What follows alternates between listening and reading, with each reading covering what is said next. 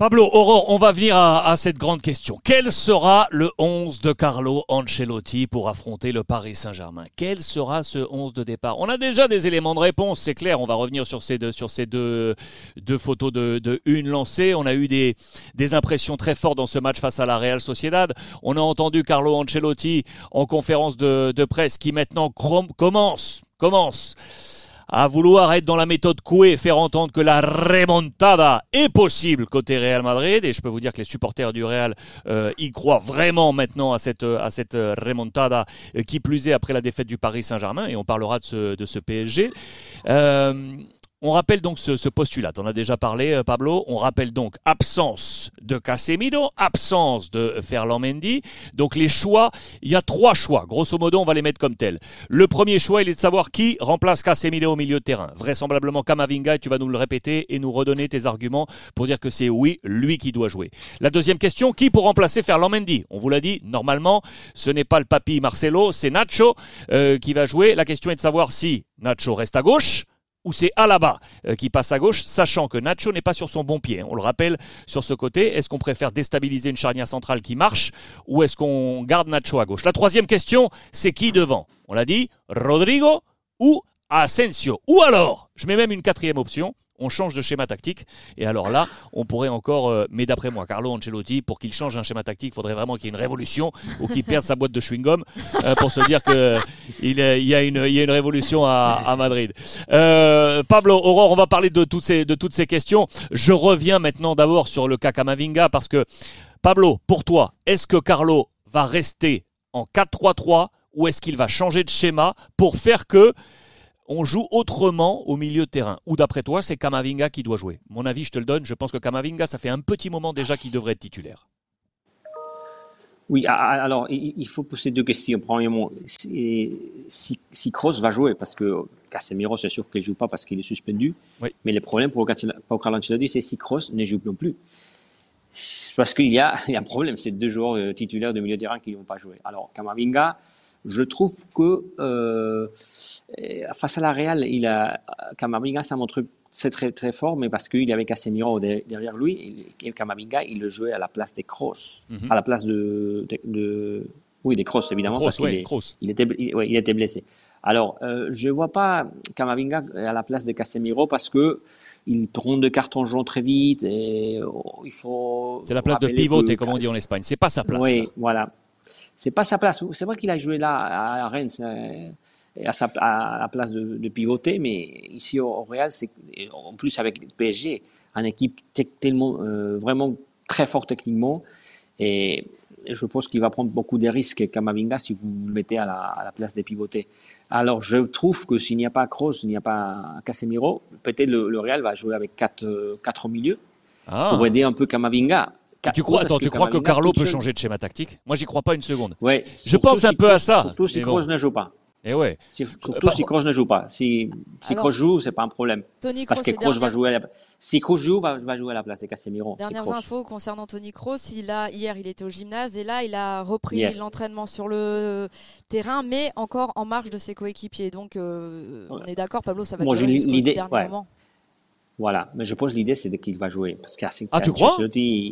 Oui, il se prépare pour jouer, pour arriver juste physiquement, mais Cross l'idée c'est Carlo Ancelotti à la conférence de presse a dit que l'idée c'est de jouer. C'est pour ça que il reprend le groupe euh, euh, hier. Il était dommage. Je pense qu'il va essayer de jouer, un peu, un peu plus et, voilà, il fera un test mercredi.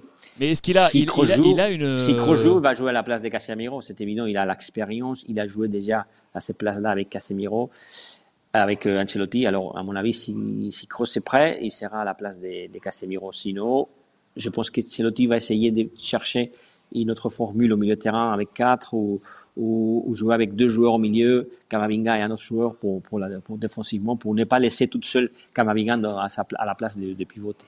Moi, moi j'ai du mal à croire, je vous assure, j'ai du mal à croire que Tony Kroos. Est-ce qu'il a une euh, rotura très légère Parce que, parce que normalement, quand on a une rupture comme ça de fibre, c'est à minima 6-7 jours quand il même. Il a dit 6-7 jours. Il a parlé parce qu'il fait un, podcast avec son frère, donc il a dit euh, vendredi que euh, ça allait être très serré pour son retour et que euh, donc Carlo Ancelotti lui espère qu'il sera là, mais en gros, Kroos a dit que ça se déciderait mardi ou mercredi.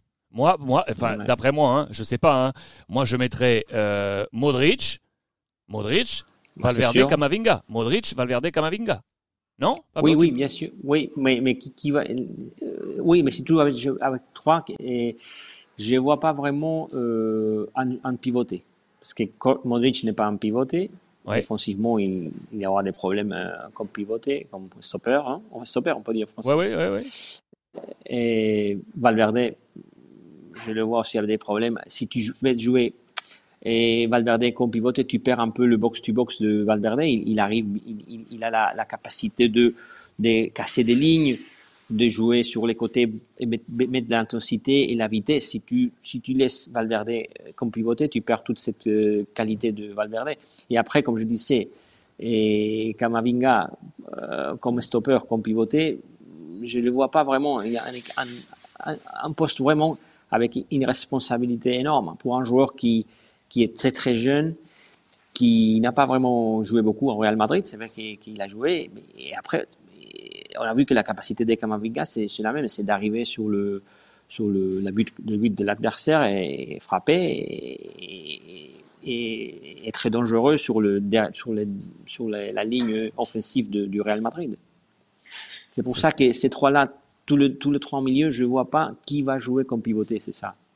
Alors, si tu mets pas contre quatre joueurs au milieu, tu peux faire, euh, tu peux jouer avec deux, deux devant la défense et aider Kamavinga un peu, euh, un peu. Parce que moi, je le vois trop risqué. Avec trois joueurs au milieu et Kamavinga comme pivoté, je le vois prendre beaucoup de risques face à une, équipe comme le, comme le PSG. Alors Pablo, est-ce que tu es d'accord avec euh, nos confrères de Chiringuito qui eux ont déjà établi un plan de bataille euh, pour mercredi avec notamment euh, en l'absence de Casemiro, la pression sera plus haute, qu'il faut rentrer dans le match dès les 20 premières minutes et que du coup la chance entre guillemets du score du match aller, c'est que ça va être plus facile de, prendre des risques que si ça avait été 0-0 parce que les équipes auraient été un petit peu en train de se craindre et là du coup le, le, Real doit absolument marquer. Bon, comme je lu, c'est une bonne idée, c'est une bonne idée, mais après il faut le faire. Il faut le faire.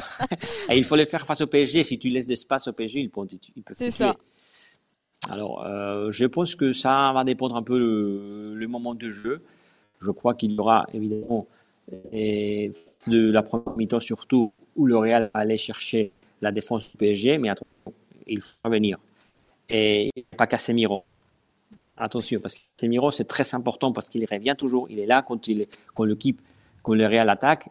On a toujours, il y a toujours Casemiro qui est derrière et qui est toujours tactiquement excellent et qui bascule euh, d'un côté à l'autre pour éviter les contre-attaques de l'adversaire. Alors, il n'y aura pas Casemiro. Alors, si tu joues avec la pression alta, comme on dit ici à Gaël Chilinguito, et il faut faire attention, il faut avoir un joueur avec l'expérience pour éviter les contre-attaques de l'adversaire. Alors, je crois que ça va dépendre un peu la, la phase de, de premier mi-temps. Il y aura des moments aussi, il y aura des, problèmes au PSG que le Real va évidemment, faire la pression très haut, mais il y aura des moments là, il va falloir euh, se mettre au bloc bas et chercher la vitesse aussi de, Vinicius. Je pense qu'il y, y aura des, des, moments dans chaque, dans chaque euh, équipe. Euh, je ne vois pas un, un rôle exclusif pour le PSG et un, rôle exclusif pour le Real. je pense que toutes les deux équipes, ils vont, ils vont avoir de, des moments où ils vont avoir le ballon contre l'adversaire et ça va changer pendant, la, pendant les 90 minutes. Ça va être ce que vous en pensez sur le chat, les amis. Quel serait votre, votre milieu de terrain? Imaginons que Kroos ne soit pas là. Imaginons que Kroos ne soit pas là. Comment vous jouez au Real Madrid dans ce milieu de terrain et ce plan en tactique? Dites-nous ce que vous en pensez vraiment sur le, euh, sur le chat. On, on, on, vous lit et on partage vos, vos différents avis. Il y en a qui parlaient d'expérience. Je crois qu'il y a Roro89 qui nous disait euh, Alex, euh, Carlo, il veut des joueurs d'expérience pour ce match, ce qui voudrait dire qu'on pousserait même à 80% Kroos à venir prendre sa place de, de titulaire. Moi, je persiste et signes. Je pense que ça va être Modric, Kamavinga et, Valverde avec cette question effectivement de qui en pivoter.